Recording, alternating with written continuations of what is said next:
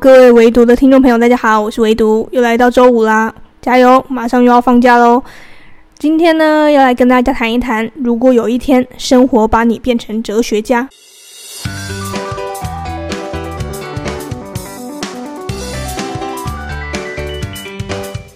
今天呢，唯独要跟你介绍这本书呢，你同样可以把它当成是唯独电台的番外篇，因为它呢是一本国外的著作，叫做《苏格拉底哲学特快车》，作者呢是一个美国人，叫做艾瑞克·维纳。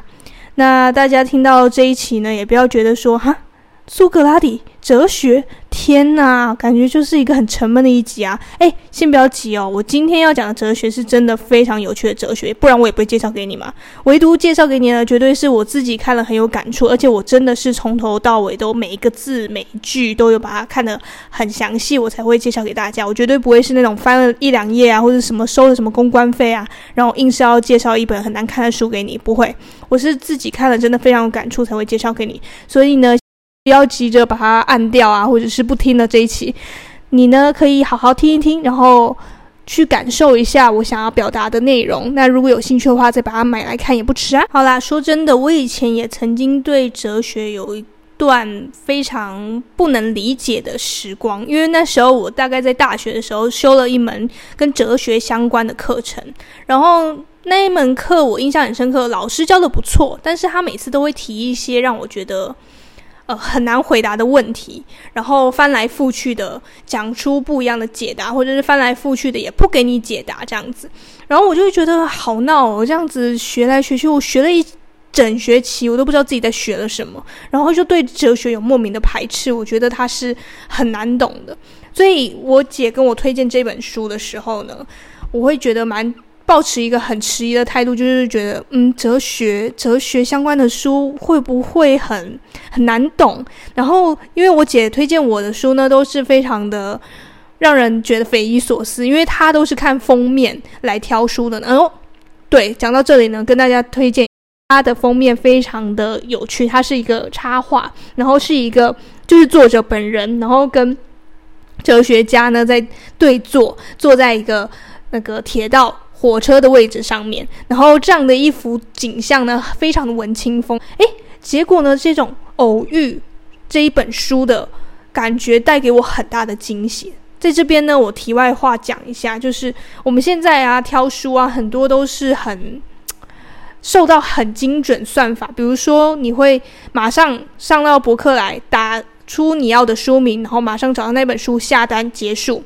这就是你买书跟你跟书相遇的一个过程，就会很精准、很直接，没错。但是你就会少了一种跟你平常不会接触到的书那种偶遇的机会。这种缺乏偶遇的机会呢，会让你没办法去接触其他领域。跨越你舒适圈的领域的那些书籍，这样是蛮可惜的啦。所以我觉得你阅读任何书籍都不要去偏食，然后多去看一下那些让你觉得意想不到的书。所以在这边呢，我非常感谢我姐啦，她推荐了一本我真的不是意料之中的书，但是呢，带给我意料之外的惊喜跟收获。好，再回到这本书来。哲学嘛，然后我一开始也是很排斥，然后之后呢，我在阅读完这本书，我必须真的老实跟大家讲，我爱上了哲学，它让我看待世界有一个新的不同的视角，它让我相信呢，有一句话就是，呃，中国一个很有名的艺术家、艺术老师、艺术评鉴者呢，呃，陈丹青老师说过的一句话，就是，呃，类似是说艺术呢，它不会改变世界，但是。这个世界有了艺术会好一点点。那同样的道理，我也是想要用同样一句话来形容哲学，就是哲学不能改变世界，可是这个世界有了哲学会好一点点。你会觉得很悬，对吧？好，没关系，我等一下再告诉你为什么。首先呢，我想跟大家介绍一下这本书的作者。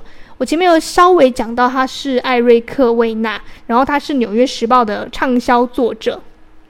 他呢，不止创作我现在今天跟大家介绍这本书，他也有创作了，呃，欢迎光临天才城市。然后他的他的一个标签叫做“哲学旅人”。其实我看到的时候也是蛮觉得蛮奇特的。什么叫哲学旅人呢？就是他是一直都在旅行的路途上呢，去思索哲学这个议题，所以他的文字风格呢会非常的轻松，然后非常的弹性。你会觉得跟他一起走过了这么多不同的城市一样，他会告诉你他所思所见，以及呢，他这些思索呢，跟他现在眼前所及的东西是怎么结合起来的。你会觉得仿佛身历其境，他的文字呢是让你很好进入的。所以，好，这也就是这本书为什么会那么有吸引力的原因。但最有吸引力的呢，除了他的文字风格，然后除了他带我们游历了很多地方之外呢，当然还有他对于哲学。有足够深入跟透彻的观点跟见解，可以让我们去嗯、想到更多啊，或者去得到更多。那我这边呢，就先简单介绍一下呢这一本书的整个架构。它主要呢是由十四篇散文记事来构成的。然后呢，老实说，这十四篇我很难挑出哪一篇是我最喜欢的，因为我几乎每一篇都很喜欢，很少碰到这种情况哦，因为。我看书啊，我绝对是那种呃，从头读到尾，从第一个字读到最尾巴，包括注释，包括那个引用、引文那些，我全部都会看。那我一定会从中会挑选出自己真的很喜欢的，或者是一定会有自己不喜欢的，觉得不没有那么完美的部分。可是这本书很神奇的是，每一篇都让我觉得非常意想不到。那因为今天录制的时间关系，所以我也只会跟大家讲提取几个真的真的印象很深刻的章节。但是我真的一定要提前跟大家讲，这本书的每一篇都很让人惊喜。好，接着呢，就来跟大家更深入的讲解一下这本书。我刚刚讲是十四篇散文，这十四篇呢是由三个大的呃区分方式呢来。来，呃，整个组织起来的，怎么什么三个部分的区分方式呢？以前呢、我们阅读哲学书或者是哲学相关的书，就会像以前教科书一样，可能就是按照年代，就是哪一个哲学家先出来了，然后就是第一章就是谁谁谁，第二章就是谁谁谁，就按照他们的出生的那个次序呢来排列的。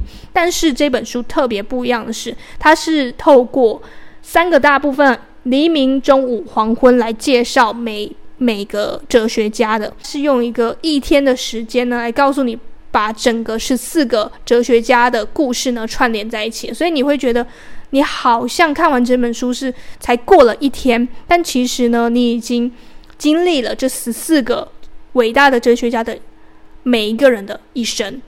很神奇的编排编排方式，但是同时也不会让你觉得非常的枯燥、非常的无聊。它是一个很连贯的、很很有顺序的、很有次序的、很有逻辑的在介绍。好了，接下来就进入到我们这个非常重要的重头戏，就是它的内容啦。它的内容呢，我真的很难挑出我好喜欢的部分，因为我每一个地方都很喜欢，然后每一个基本上这一本书啊，它很厚，它有四百多页，然后我几乎都要贴满了我的标签贴了，到处每一页，然后我画线也是画了前所未有的多。为什么呢？因为真的很好看。怎样的好看法呢？好啦，我来介绍一下啦。介绍呢是按照这三大板块，也就是呃黎明、中午、黄昏，然后各截取一个章节来跟大家介绍我。印象最最最最深刻的桥段，但是呢，大家要知道这本书呢内容真的很多，所以我讲的都只是一个其中一个很小很小很小的部分而已。如果大家听到我这很小很小的部分都感到有兴趣的话，那这本书你非买不可啦！我没有收取任何公关费，我必须说，我会介绍的每本书都是我真心真的很喜欢的。所以，如果我真心很讨厌的，我不会特别录一期来 diss 他，这样也没有意义，浪费你的时间，也浪费我的时间。所以，我会介绍的呢，都是我觉得非常对对我有帮助，或者是我觉得。他有被低估的这些书籍，好好啊，赶快来介绍这个内容呢。我一开始在这个黎明的部分，我想要介绍的是叔本华。叔本华呢，大家应该蛮陌生的，但是他也是一个很有名的哲学家。那我比较想要跟他介绍的，他生平大家可以维基。就看到了，但是呢，他最主要是他是一个悲观主义者，这一点就非常吸引我的注意，因为我会觉得哲学家应该会像苏格拉底一样，他是对什么事情都保持着一种很快乐啊，在求知啊，然后一切都很想探寻到底啊，对这个世界有很多的疑惑啊，这种。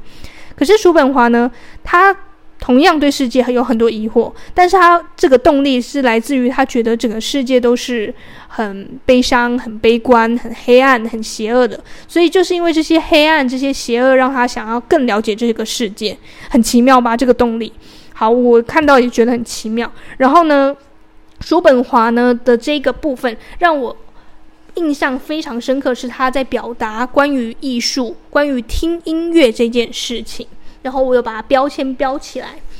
它的这个部分呢，是它的第五站，它写着如何像叔本华一样聆听。然后呢，他有讲到，叔本华觉得这个世界非常的，让他觉得很痛苦啊，让他觉得嗯、很不堪啊，或什么的。但是呢，有两样东西呢，可以让他觉得心情呢稍微可以跳脱这些悲惨的人生、悲惨的境遇当中。第一件事情呢，就是过着苦行般的生活，也就是每天一天斋戒好几，诶，一次斋戒好几天，然后冥想好几个小时，这就可以让你呢摆脱世间的一些痛苦跟黑洞。第二个呢，就是艺术，艺术也是可以让你摆脱生活、摆脱世界的一些枷锁啊，一些让你觉得很苦不堪言的事情。那讲到艺术呢，他就讲到了关于听音乐这件事情，在他的人生中呢是占有很大比例的。那听音乐，他这个部分写得非常的有趣，他是说呢，音乐就是一种治疗。一些研究发现，听音乐可以加快中风后的认知恢复。病人在最低的意识状态，甚至是植物人状态，在聆听喜爱的歌曲时，都会展现出较健康的大脑活动。所以，音乐对于一个人的整个大脑的活动也好，或者是对于一个人的健康来讲呢，都是有非常大的帮助。所以，音乐是一种疗愈的行为。所以，大家呢，如果有人会说说，诶，我就是心情不好的时候喜欢听音乐，这不是没有道理的，它是真的有发挥作用的。然后接着呢，他又在讲到说，音乐呢没有单一的归处，它盘旋在两个世界之间。接着呢，他的这个呃文章中就写到，不同的音乐需要不同种类的聆听。比如说，聆听华格纳很容易，因为其音乐赋予感官近乎毒品的飘飘然。贝多芬啊，还有其他的音乐家就稍微麻烦一点，感觉像是要试图了解对方努力要与你直接沟通的内容。这个他这样的形容就是很有趣。有一些音乐，我简单来讲啊，有一些音乐呢，它会让你一听就很喜欢，然后你去想要去知道原因呢。有些人讲出来，有些人讲不出来。有些人讲出来可能会是说旋律啊，或者是歌曲啊、歌词啊。那有些人就会说没有啊，就是喜欢啊，不知道为什么。这种不知道为什么，就是因为你跟他有达成某一种沟通，可是你又说不出来这个音乐跟你之间达成了什么样的沟通。可是呢，你了解了这个音乐，这个音乐治愈了你，这就是音乐带给你的一个很大的疗效。很大的作用，所以我觉得他对音乐的这个阐述让我想到了很多，因为我也是一个很爱听音乐的人，特别是在呃，比如说几个比较低潮的时期的时候，就很喜欢去聆听一些音乐。这些音乐我以前不觉得这是，我只是觉得它是一个娱乐消遣的活动。那在看完这本书、这本这个这一篇的陈述之后呢，我会发现，诶。其实音乐真的对我的大脑有一个潜移默化的效果，它说不定默默的在治愈我的伤口，所以嗯，蛮有趣的，蛮特别的。它就是借由叔本华，然后叔本华喜欢听音乐，然后慢慢的带到音乐这个层次的探讨，这就是我第一个部分想跟大家介绍的。接下来呢，就来到了第七站，如何像西蒙·韦伊一样关注。那西蒙·韦伊呢？她是法国的女哲学家，同时也是政治家。她这一个章节呢，是要探讨关注的重要性。就像书中写的，关注的品质决定了人生的品质，造就了你这个人，是你去选择要关注的事物以及至关重要的东西。然后他其实写到后面呢，他就写说，我们的人生呢，不多不少，这是由我们最关注的时刻所总和起来的。所以韦一就说，最高的狂喜是注意力的彻底发挥。其实呢，这个听在现代人的耳中呢，是格外的讽刺，因为我们最缺乏、最缺乏的就是关注。那因为没办法嘛，有太多眼花缭乱的这个新闻呐、啊，还有太多眼花缭乱的一个诱惑呢，让我们去分散我们的关注，需要关注的地方呢，都变得让人看不到，或者是让人会去避开去看。你觉得哪些事情呢，是你值得花时间去关注的呢？就会默默的一点一点形成你所看到的人生。你会觉得说，就。比如啦，你现在是一个孕妇，所以你就会看到那个路上啊，怎么最近孕妇特别多？那是因为呢，你平常就没有在关注这些孕妇，是直到你成为孕妇之后，你才会去关注这件事。那这些关注呢，就会造就你看待世界的一个呈现你给你的样貌，也就是你关注的点在哪里呢？世界就会呈现那个点给你看。嗯，这是蛮玄妙的事情，但真的是如此。然后关注的重要性，其实不用我多说，因为。有很多书籍也在教你说要怎么样去让呃你的注意力呢更集中啊，然后可以专注在某一些地方、某些事物上，可以让你的效率更加 double 啊。但是呢，问题来喽，他在里面讲关注不是专注哦，关注呢是要你呢在一个。身心都比较放松的状态下去花时间好好的观察、去思索、去理解你现在看到的这个事物，但是专注呢，会需要你去聚精会神，让你去呃比较有意识的去。做专注这件事跟关注的这个被动性呢是不太一样的，所以大家要做一个区分。专注需要你费神或者是费力去达成的，可是关注呢是你可以后天习得啊，你去多多留意啊，多花点耐心在日常生活中，你处处都可以做到关注的。好，这就是关注的一个重要性了。然后它里面其实也讲到非常多呃有趣的关注。这个西蒙韦伊呢最有趣的地方就是他会。对于我们大多数都认为琐碎的东西呢，投入了相当大的关注。就比如笔记，他的中学朋友呢就有转述说，韦一呢决定要改造他草率、草率到近乎粗心大意的潦草字迹。所以呢，他尽管他身体，呃，他的晚年身体状况不是很好，但是他还是呢，经常孜孜不倦的聚精会神的努力去改变他的潦草字迹。让他变得比较顺畅，没有那么死板，然后最后呢，达到他那一种纯净美丽的字迹。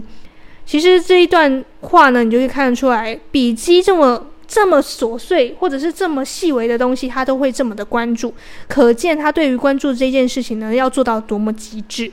那耐心呢，是一种美德，书中也有讲到，根据最新研究指出，耐心对人也有好处。有耐心的人比没有耐心的人身体更为健康。有耐心的人也比较理性，也有比较好的应对技巧。但是呢，耐心这件事情听起来，就是在我们这种现代人的耳里呢，真的是一种奢侈品。作者自己在书中也有。坦诚，他不是一个天生有耐心的人。他说：“我是一个唯利是图的那种人，我总是想要东西，想要那种理想上的伟大事物、伟大想法，或者是那些大家看到比较华而不实的东西。这个呢，不是他的问题，是我们所有人共同有的问题。这就是西蒙韦伊呢，他出现在这里格外重要的原因了。”我看到的时候，其实有深深打动我的心，就是其实我也是一个很没有耐心的人。尤其呢，现代科技让我们变得更没有耐心。比如说，你要吃个东西，呃，人家送个外送，你都会斤斤计较这几分钟会送到啊，或者是嗯慢个几分钟，你会觉得哎呀，时间怎么过那么久？然后有一些日常的等待呢，都会让你觉得非常的没办法忍耐。这就是我们缺乏耐心的一个表现方式，所以需要我们去时时警惕一下。最后第三部分来到了黄昏，然后已经旅程要接近尾声了嘛，他就聊到了如何像西蒙波娃一样老去。那西蒙波娃大家应该会比较熟悉，他是那个著名的《第二性》的作者，就是西蒙波娃嘛。然后他呢，其实跟我们大多数的人一样，都很害怕老去这个话题。基本上呢，是比死还害怕，因为很奇妙哈，就是我们对死啊，好像比较可以去聊，包括年轻人也可以去聊，但是老这件事情就会让人觉得。怎么比死更可怕？因为它是一个渐进的过程，它不是像死一样，好像一个瞬间，一个呼吸、心跳结束了，然后就结束了。它是老去，是你一天一天看着镜子里的那个人，露出了白头发，然后露出了这个鱼尾纹，然后各种的皱纹、斑点，然后你的行动开始的迟钝，然后你的思考开始的僵化，这种感觉是自己最有感触，然后这种害怕也是随处可见的。我自己也是还没有办法去很好的面对老老龄化或者是老年化这个话题，就是老化这个话题，就是可能是我现在离那个年纪还有点距离，再过来就是真的去谈的话，会有一种无可奈何的感觉。就是你除了接受之外还能怎样？就像西蒙波娃一样，他最后他从起初的抗拒到后面的被动的接受。然后最后呢，这本书的作者呢也很好心的呢，帮这个西蒙波娃有写过的《论老年》的这个篇章呢，做出一些整理，然后总结出了十个如何优雅老去的建议吧。我简单讲几个就好了。优雅变老的实践是，第一个，拥有过去，这很毋庸置疑嘛，你比其他年轻人拥有太多的过去了。第二个就是交朋友。你在老年的时候呢，其实你的不管是你的思维啊，还是你的胸襟啊，都会更加的开阔。所以你交朋友呢，也会更加的真心，更加知道自己想要什么，喜欢什么，喜欢跟什么样的人在一起。第三个就是不再在意别人的想法。其实这也是我觉得年龄带给你的一个礼物，就是你会越来越知道自己是一个什么样的人，然后什么样的。呃，噪音不会影响到自己。大家都会在很年轻的时候被一些评论啊，被一些无关紧要的东西打扰到自己。但是，当你年纪越来越大的时候，你的经历越来越多的时候，你会渐渐懂得说，诶，什么东西是值得听，什么东西就是笑笑过去就好了。这个其实真的是有年纪的人才会懂哦。然后还有什么保持好奇啊，投入谋划这些。好好，等等等等，十个优雅变老的十件事情都是蛮有趣的。然后我觉得这这十件事情真的会跟着我到老，我会到老都一直惦记着这十件事情。好，以上这些呢，就是这三大部分，就是我想跟大家介绍的所有内容。当然，这本书非常的厚，就如同我讲的，它需要花时间慢慢去消化、去吸收，所以。精彩的部分还很多很多。如果你今天听了我的这个介绍呢，对这本书产生兴趣的话，就不要犹豫吧，就把它拿来收藏吧。因为它的封面也是很美的嘛，拍照啊，然后随身带在身上啊，也是蛮有蛮有气质的一件事情，对不对？讲的肤浅一点就是这样啊。好好好，最后最后呢，讲一下我的心得好了。我很喜欢这本书的这个书腰啊，写着“迟早有一天，生活会让你我都成为哲学家”。这个不是一句广告词，它其实是来源自法国的一个很有名的思想家莫里斯·瑞斯令的“迟早有一天，生活会让你我成为哲学家”。他是讲迟早有一天，生活会让所有人都成为哲学家，其实是一样的道理啦。它只是变成一个广告文案而已。他就是说，其实呢，我们对很多事情多加的关注，或者是多加的去思考、去思索这件事情，除了这个面向的这样看之外呢，还可以有别的面向这样看。你多去了解了这一个呃每一件事情的不同的因果关系的时候，你就会让自己更的生活也好，的人生也好呢，变得更加的不一样。这也就是哲学。它这个学科会带给每个人不一样的思索方式，然后它不会告诉你怎么做，它没有工具书那样的一个解答，或者是你就是要这样做，它是教你容怎么想，你去想，可以这样想，可以那样想。那在这个想的过程当中呢，你自己可以去找到答案。当然呢，在哲学的整个。脉络当中呢，答案真的不是这么重要，重要就是你在追寻的那个过程。我很喜欢它里面的有一个一句话，就是哲学家是从希腊文而来的嘛，一直就是热爱智慧的人。正如美国独立宣言没有提及取得快乐，哲学家的定义也没有提到拥有智慧。你可以热爱自己并未拥有，甚至永远不会持有的事物。重要的是寻求的过程。我觉得简单的这句话就可以代表了哲学这个学科之所以这么迷人，之所以让人觉得这么无法自拔呢，就是这个过程是让你觉得你变得不一样了。虽然这个不一样呢，不是说你的外貌会有什么改变，或者是说你呃看完整整本书，然后你就真的成为一个哲学家了。或者是你成为哲学家真的会怎么样？会让你的生活更美好？不一定，不知道。但是呢，可以确认的一件事就是，当你懂得用哲学这个角度去思考每一件事情的时候呢，你的生活真的会发生一点点、一点点细微的改变。但我觉得这种一点点的改变就非常的刚好，可以让你的，嗯、整个人生呢，过去比较枯燥啊，或者是比较单一的一些想法呢，变得丰富起来。我觉得这就是哲学呢，很大很大的一个优势跟优点所在。不要再觉得它是一个绕来绕去、古板啊、不合时宜的学科了。它是可以确确实实的让你的心灵也好，你的身心灵 都做出了一些不一样的变化。好，这就是我这一本书，也是我这次的介绍。希望大家呢，听了我这一期的分享之后呢，对哲学可以有产生不一样的印象跟不一样的感觉啦。那希望大家呢，跟我一样，在漫长的时间呢，做个聪明人。我们下周再见吧，拜拜。